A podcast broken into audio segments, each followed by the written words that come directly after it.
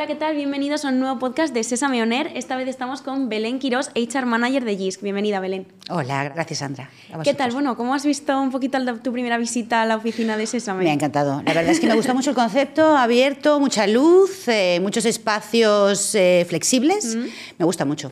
Y colores. Y además, como directora de recursos humanos, pues llevas desde 2018 en GISC, pero vamos a hablar con una persona que tiene mucha, mucha trayectoria en el mundo de los recursos humanos. Muchos años en todos los sentidos. Exacto, y en muchos países. O sea que tienes una trayectoria muy guay que nos va a servir mucho para esta entrevista.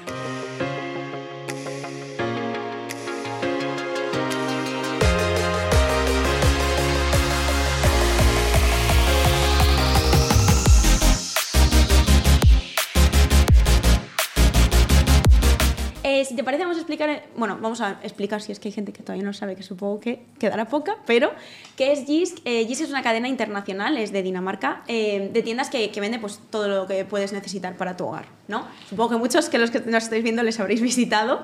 en este caso me parece súper impactante porque tenéis más de 3.000 tiendas en, en 50 países en todo el mundo, o sea, es muy, muy heavy, y una plantilla total de 26.500 empleados, o sea, cómo se gestiona eso eh, eh, a nivel internacional. Sin duda el nacimiento de JISC eh, pues ha sido un crecimiento muy rápido desde sus primeros momentos. ¿no? Su fundador consiguió muchas tiendas en, poco tiempo. O sea que es algo que puede ser que lleve en el ADN JISC el tema de crecer tan aceleradamente y, y sobrevivir a ello.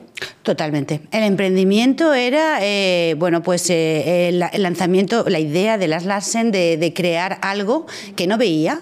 Una persona muy, muy, muy comerciante y que le gustaba mucho, eh, yo creo que tenía pasión por lo que hacía, ¿no? por, por dar una buena oferta. Es, es, esa era la idea, ¿no? la filosofía. Quiero ofrecer la mejor oferta a mis clientes y también mucha cercanía con los empleados. De ahí que todo eso, esos valores, pues sí, son fundamentales y siguen, siguen con nosotros hoy. Pues la verdad es prueba de la fórmula del éxito, yo creo, de todos estos años que, que lleva GIS. El crecimiento de GIS ha sido estable, ¿no? Eh, ha sido responsable y prolongado en el tiempo. Eh, es una fórmula muy clave a la hora de conseguir este éxito, tanto empresarial como, como de conseguir tanto equipo y en un sector como el retail, ¿no? Ser, responsable. Sí, sí, hay que ser, sí, hay que ser responsable y sostenible, porque cuando creces eh, un poco, hay que crecer tiene sus dolores, ¿no? Tiene representa oportunidades, pero también retos. Si tú creces más rápido, que puedes adaptar tus recursos en todos los sentidos, incluido el tiempo, pero mm. también el talento y la formación e información necesaria, eh, bueno, pues eso representa un, algunos, algunos eh, peligros que es mejor evitar. ¿no? Mm, totalmente. Eh, al crecer, pues aparte de buscar ser económicamente rentable, que obviamente cualquier empresa es su objetivo principal para seguir eh, sobreviviendo, hay que tener una oferta a largo plazo para los empleados, ¿no? que los empleados sepan que están en una empresa en la que pueden confiar su, su proyección profesional. Sí, yo creo que esto es una ventaja. ¿no? Si queremos, eh, bueno, en, en, en GISC es, es, es, fácil ver personas que llevan más de 10 años, incluso mm. más de 20 años, porque wow. la empresa ya tiene 40, ¿no? Entonces, esto es, yo creo que esto es maravilloso y que, y que han tenido trayectorios, eh, la mayoría de, de, de, de, las personas que están en la dirección, en el top, eh, ejecutivos, eh, ejecutivos vicepresidentes, mm. pues vienen de interno. Entonces, tener esta proyección para cualquiera de nosotros que entra ahora en la empresa, pues sí, claro, dices, aquí es posible. ¿No? Mm. O sea, te puede inspirar y, y, y, además también te da la información, te, da, te, te, te, confirma que es un lugar donde si quieres, pues puedes llegar. Sí, y además es un, es un punto de tranquilidad también cuando comienzas un, en una nueva empresa, ¿no? Saber que, que, hay cierta proyección y que se va a valorar la proyección interna. Eso es súper básico para... Si buscas crecer, Exacto. yo creo que es fundamental. Hmm. Y muchas, muchas personas nos dicen, muchos candidatos, es muy típico que te digan, me he ido porque yo no podía crecer, no veo oportunidades, no las va a ver porque no hay crecimiento, porque no hay rotaciones. Sí, es un punto muy importante y sobre todo eh, las personas que tienen ambición pues hmm. buscan oportunidades de desarrollo. Y sobre todo el perfil de empleados que hay, hay ahora, ahora, mismo, que con las nuevas generaciones pues también buscan mayores retos y están, necesitamos estar motivados todo el rato. Muchísimo. ¿no? Hay mucha, eh, sí, hay muchísima, esta generación eh, tiene muchas ganas de crecer y, y, y, de, y de tener oportunidades mm. y de hacer cosas nuevas. Mm. Eh, acabamos de hacer una, una, encuesta de la generación Z y, y me sorprende que 50% de ellos quieren ser manager en GISC. ¡Wow! eh, la verdad es que es sorprendente, ¿no? Porque eh, en generaciones previas o en años anteriores, en lo que yo conozco, no había visto tales proporciones, la verdad. Se buscaba más igual la estabilidad, el tener el trabajo para siempre, me lo aseguras y yo ya me quedo tranquila. A lo mejor tenías un 20 o un 30% que tenía esta ambición de crecimiento, pero ahora estamos hablando de un 50%. Y esto testado en España y en Portugal. Yo la verdad es que me quedo... Son cifras sí, Me, ¿eh? quedo, me quedo sorprendida de la ambición y, además, y, encantada, la verdad. Y ahí tenemos también una pista de lo que hablaremos luego de cómo ha cambiado también, cómo se enfrenta a esta realidad eh, recursos humanos. Porque ahora mismo hemos hablado de 26.500 empleados, pero ¿cuántos sois concretamente en España y en, Portugal? En España, mira, estamos creciendo a un ritmo muy rápido, ¿no? Entonces, ahora en España somos 1.400 y en Portugal 2.000, eh, perdón, 260, más o menos. Eh, estamos creando entre los dos países unos 400 empleos nuevos cada año. sí. creo que lo he dicho todo, ¿no?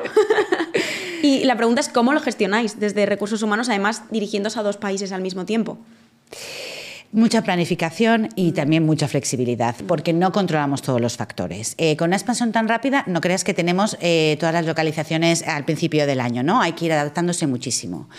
Eh, bueno, simplemente es ir revisando, adaptando y priorizando. Entonces, muchas reuniones de equipo donde repasamos cómo vamos. clarísimamente que la prioridad para nosotros es la captación de talento. Entonces, pues es estar muy pendiente y en cuanto hace falta eh, redirigir los recursos allí, todas nosotras sabemos reclutar de maravilla y si hace falta que yo que me ponga a reclutar, reclutamos. Eso es la prioridad. Mm. Y todo lo demás, pues ir, planificando y haciendo también. Porque también entiendo que el equipo de recursos humanos, eh, a la vez que crece un equipo de otros departamentos, también tiene que crecer internamente y aprender y conocerse y tener un proceso de incorporación, de onboarding, de entender la empresa y el funcionamiento. ¿no? Eso, eso es un valor añadido, un reto añadido a ese proceso. La verdad es que es, que es es que sí, pero eh, yo creo que funciona bien. Últimamente hemos, eh, hemos eh, incorporado por rotaciones y por creaciones de puesto tres personas y yo, la verdad es que estoy sorprendida de decir, parece que yo vine aquí trabajando desde... yo llevo, yo voy a hacer cinco años ahora en JISC y bueno, sí, hay una tal, eh, están muy implicadas y, creo que tenemos, siempre se puede mejorar, ¿eh? Atención, yo digo esto y a lo mejor desde su perspectiva seguro que tienen muchísimas, de hecho las hablamos, ¿no? Ideas de mejora el onboarding es un proceso cuando estás creciendo tan rápido que suele sufrir un poquito, ¿no? Entonces, pero bueno, eh, la verdad es que es mucha comunicación y también ser flexible, ¿no? Es decir, esto es, esto es una dinámica constante. Mm. Cuando creces tanto, no puedes ofrecer esa estabilidad de decir, bueno, lo tengo todo programado y va a ir a funcionar así. Y tienes que también eh, explicarlo muy bien para que nadie se frustre y que y, también eh, que los perfiles tengan un poquito esa flexibilidad, ¿no? esa cancha ¿no? de juego de cintura y decir, bueno, el ideal es esto, pero el ideal ahora mismo está aquí. Y también demuestra que bueno, ha sido un proceso de selección correcto para el equipo de recursos humanos porque comparte un poco lo que buscabais, los valores y ves que puedes delegar en ese equipo, ¿no? Que, esto también es muy importante a la hora de crecer, delegar y saber mm, hasta dónde puedo llegar, porque al final es un poco imposible llegar a todo lo que llegábamos cuando erais menos, ¿no? Es una cosa imposible de conseguir.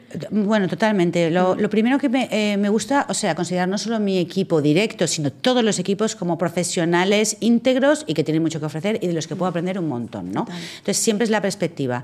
Y con mi equipo, eh, bueno, son profesionales y son expertas en su, en su dominio y trabajamos muy, muy en conjunto. Entonces, esta es la idea. Eh, yo hay muchas cosas que puedo compartir con ellas porque las he vivido antes, muchos ciclos, muchas eh, eh, muchas etapas de crecimiento mm. y puedo anticipar ciertas cosas, pero aquí se trabaja en equipo. Y cuando digo en equipo es que todo el mundo cuenta. Qué guay, súper importante eso, la verdad, para, para, también que el crecimiento sea lo más lógico y lo más mm, fácil posible para todos. Es que si no, Sandra, creo que no tendríamos equipos. Eh, los equipos eh, trabajan en, en tareas eh, complejas. ¿Por qué? Porque se necesita una diversidad de talento, de perspectiva y de capacidad de ejecución. Y unirlas suma. Entonces, bueno, para mí me queda muy claro y además soy una persona de equipo. De hecho, yo casi nunca te trabajo porque yo quiero estar, quiero estar con la gente. Hay que estar presente y dándonos calor humano todo.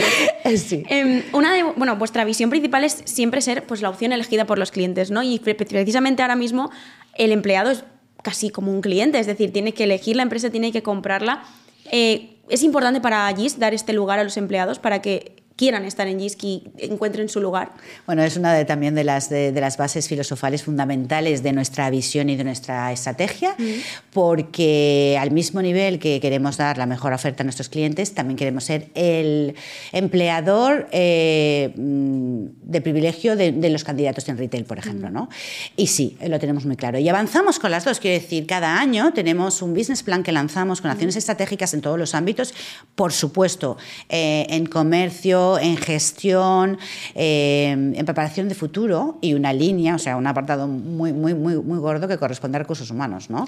En atracción y en desarrollo, en los dos ámbitos que al final es súper importante dentro de cualquier estrategia business plan. Al final piensas en datos o en números de la empresa, pero en realidad, ¿dónde queda la parte del equipo? Pues Lo bueno en nuestro caso es que está, eh, eh, está en el mismo canvas, se trabaja eh, con la misma asiduidad, importancia y, con la misma exigencia. Y, bueno, pues eso nos, nos da una idea de, efectivamente, no solo lo decimos, es que lo hacemos. Sí que es muy importante también eh, una pieza clave para pues, tener el equipo eh, lo, más, lo más escuchado y lo más, lo más integrado en la empresa es recibir ese feedback y tratarlo. ¿Cómo, cómo establecéis eh, esta relación de comunicación abierta con un volumen tan amplio de, empleados y cómo lo trabajáis después ese feedback que recibís? Hay muchos canales de comunicación en cascada y para diferentes ámbitos. Eh, la verdad es que es, es, algo, tenemos tantos que honestamente para las certificaciones siempre quiero explicarlo y vamos a tener que construirlo, pero creo que me va a llevar unas 30 páginas, porque de verdad que hay muchos canales, pero te cuento los, los, más, los principales. Eh, cada dos años hacemos una encuesta de satisfacción. Y luego cada año hacemos una encuesta o varias sobre varios temas. Este año, por ejemplo, hemos, hecho eh, motivaciones de la generación Z, qué pensamos sobre los beneficios que tenemos y cuáles son los que queremos mejorar. Eh, hemos pasado la certificación con Great eh, Place to Work y les animamos a que digan lo que piensan, porque hemos dicho, bueno, una cosa es que sepamos lo que pensáis en interno, pero eh, estamos tan orgullosos que queremos que, que lo digáis también al resto. ¿no? estos son algunos de ellos, ¿no? más corporativos, más formales. Después tenemos un grupo de Facebook, que parece tonto, pero ahí compartimos de todo. Muchísimas pues, celebraciones, pero también challenge, animación. damos la bienvenida a nuestros nuevos compañeros, felicitamos a, a las personas por sus logros. Eh, y luego cada manager eh, pues tiene eh, una rutina de un briefing diario en las tiendas, por ejemplo, por la mañana y por la tarde. Y una vez al mes una reunión con su equipo y una vez al mes también una reunión con su N más 1. Y así con todos. Nosotros también en recursos humanos tenemos una reunión conjunta una vez al mes y al menos una vez al mes una reunión en individual entre nosotros.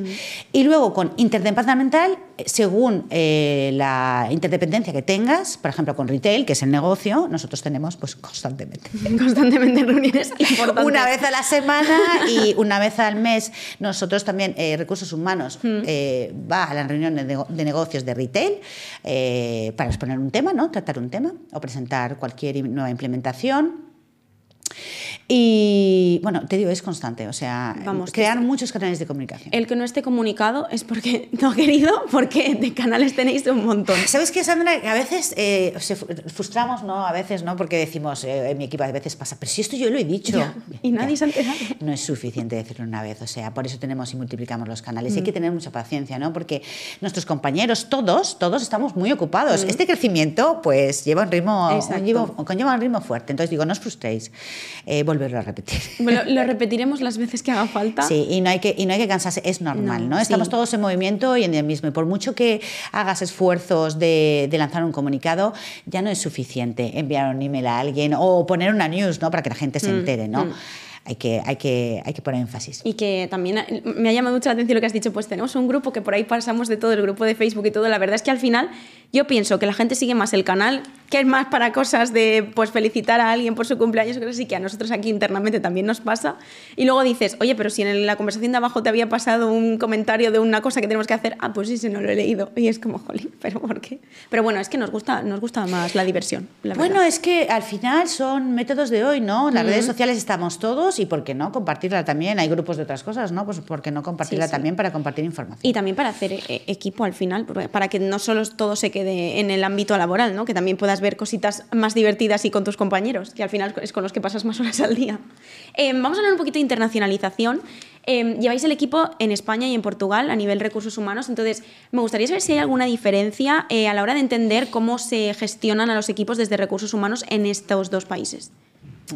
Muchas. Fundamentalmente es muy, muy, muy distinto eh, por causa de que el marco legal es completamente, es muy diferente en Portugal. Eh, no viene de las mismas raíces para nada. Em, pero lo que son personas, el entusiasmo, la motivación, eh, ninguna. Esto es, es, igual. Entonces, eso tiene muchas ventajas, ¿no? Las ventajas. Eh, crear una sinergia entre español, españoles y portugueses. De hecho, al principio, mira, teníamos, como eran las cosas bastante diferentes, además Portugal era pequeñito, estaba empezando, teníamos este grupo famoso de Facebook, uno en español y otro en, en portugués. Y un día hablando dijimos, oye, ¿y si los mezclamos? ¿No? porque empezamos a tener en la pandemia, todas las tiendas de Portugal debieron cerrar y eh, los, store managers, los nuevos store managers portugueses venían a España y funcionó de maravilla. ¿Qué hablamos? Eh, portuñol le llamamos. Es una mezcla de español y portugués, pero nos entendemos de maravilla, estupendamente. ¿no? Entonces dijimos, si esto funciona a nivel individual, ¿por qué no va a funcionar a nivel grupo? Y fusionamos el grupo y estamos todos juntos. Cada año es un poquito más oficial que lanzamos, lo lanzamos en los dos idiomas, pero de todas maneras tienes el traductor que te lo traduce, ¿no? Pero por respeto, ¿no? Y por inclusión. Y bueno, cada uno publica como quiere. Y entonces, eh, como vimos esta barrera pues, eh, había, había, se había superado con éxito, este año, en noviembre, pudimos volver a organizar nuestra fiesta anual donde invitamos a todos los colaboradores. Eh, desafortunadamente, pues no siempre todos pueden venir, pero éramos 750. Que ya es. Hicimos España y Portugal. Qué guay. Entonces, cada vez, o sea, las barreras barreras mm, hay, hay formas distintas de, de, unas perspectivas diferentes que debemos respetar, pero me he dado cuenta, o sea, nos hemos dado cuenta que en realidad lo que mejor podemos hacer es tratarlos por igual y como porque al final es lo que somos, una gran organización, somos un gran equipo. Entonces, los kick-off, eh, por ejemplo, lanzamientos de, que se hacen dos veces al año con todos los store managers, también se hacen conjuntos y hablamos portuñol o más español, ¿no? bueno, haces entender es lo importante. exacto, exacto. Así que sí, hay sus diferencias, pero intentamos ver las similitudes y creo que nos está dando mucha fuerza. Y yo no quiero ser mala, pero la dificultad más grande que a lo mejor te hayas encontrado en este proceso sea, porque las oportunidades están claras, ha habido facilidad y os lo habéis podido eh, trabajar para que al final seáis un equipo totalmente unido, pero la dificultad que hayas dicho, ay, esto me ha costado y lo hicimos así. Sí, hay que entender mucho las diferencias, las diferencias culturales. Mm. Eh, hay, hay yo tengo la suerte de tener eh, una, una, una, persona en mi equipo, una profesional con la copa de un pino, Patricia Tolentino, que es portuguesa, mm. pero que ha vivido la mitad de su vida aquí en, en España. Entonces, pues tienes un perfil ahí que, que, entiende muy bien las diferencias, porque es que es muy diferente. La manera como comunicamos, el porqué, eh, las referencias culturales, ¿no? Entonces, sí, ha habido cosas que hemos eh, necesitado adaptar y hemos tenido que comprender. Funciona muy distinto. Y eso que somos vecinos y estamos uno al lado del otro. Muy distinto. eh, Precisamente, ahora quería preguntarte también un poco por el tema de atracción de talento y una cosa que has nombrado antes, que es eh, que tenéis el certificado de Great Place to Work. Em, ¿Qué supone para vosotros y cómo creéis que habéis llegado hasta este certificado? O sea, ¿qué os ha llevado a él? Lo que te decía, eh, trabajar en, el equipo, eh, nuestro equipo en interno, y entender cómo se sienten, medir, evaluar, dar mucho feedback, ¿no? Eh, nos habéis dicho esto, pues vamos a mejorarlo, ¿no? Y bueno, nos hemos dado cuenta que es una, una ventaja cuando ves unos resultados tan positivos en interno, dices, pues qué pena, ¿no? De no, de no, de no, de no utilizarlos, pero ¿cómo utilizarlos, no? Entonces, nos parecía una muy buena manera de dar a conocer al mundo quiénes somos sin ser, mm, sin que lo digamos solo nosotros, ¿no? Sin, sin, que sea una declaración, que sea algo más profesional, evaluado y probado. ¿no? Y la verdad es que, bueno, es un trabajo que hacer de presentación de, de, la parte de recursos humanos. Tenemos que presentar y dar eh, Mucha eh, documentación. toda la documentación de cómo funcionamos, ¿no? de todos nuestros procesos, de cómo trabajamos cada proceso y, y, y por qué, y probarlo. Y luego el empleado tiene, o sea, nuestros colaboradores tenemos ahí pues un micrófono abierto, ¿no? Un orgullo también de empleado. Eh, ¿Cómo afrontáis este proceso de selección en toda esta intensidad de sumar cada vez más equipo y de crear nuevos puestos de trabajo para encontrar a los mejores candidatos que precisamente pues he visto que los habéis conseguido, sobre todo lo que hemos comentado de equipo de recursos humanos, pero cómo os habéis enfrentado a todo este, a todo este proceso? Tenemos un proceso muy formalizado, pero que está siempre también dentro del equipo de, recursos humanos, siempre en... Em, reflexión constante de mejora, ¿vale? Pero la base es bastante buena, creo, ¿eh? La base es buena. Tenemos un portal donde, por ejemplo, para los puestos más de retail, que son muy de personas, que son muy de comunicación, el candidato ya se puede presentar con una videocandidatura. ¿Por qué?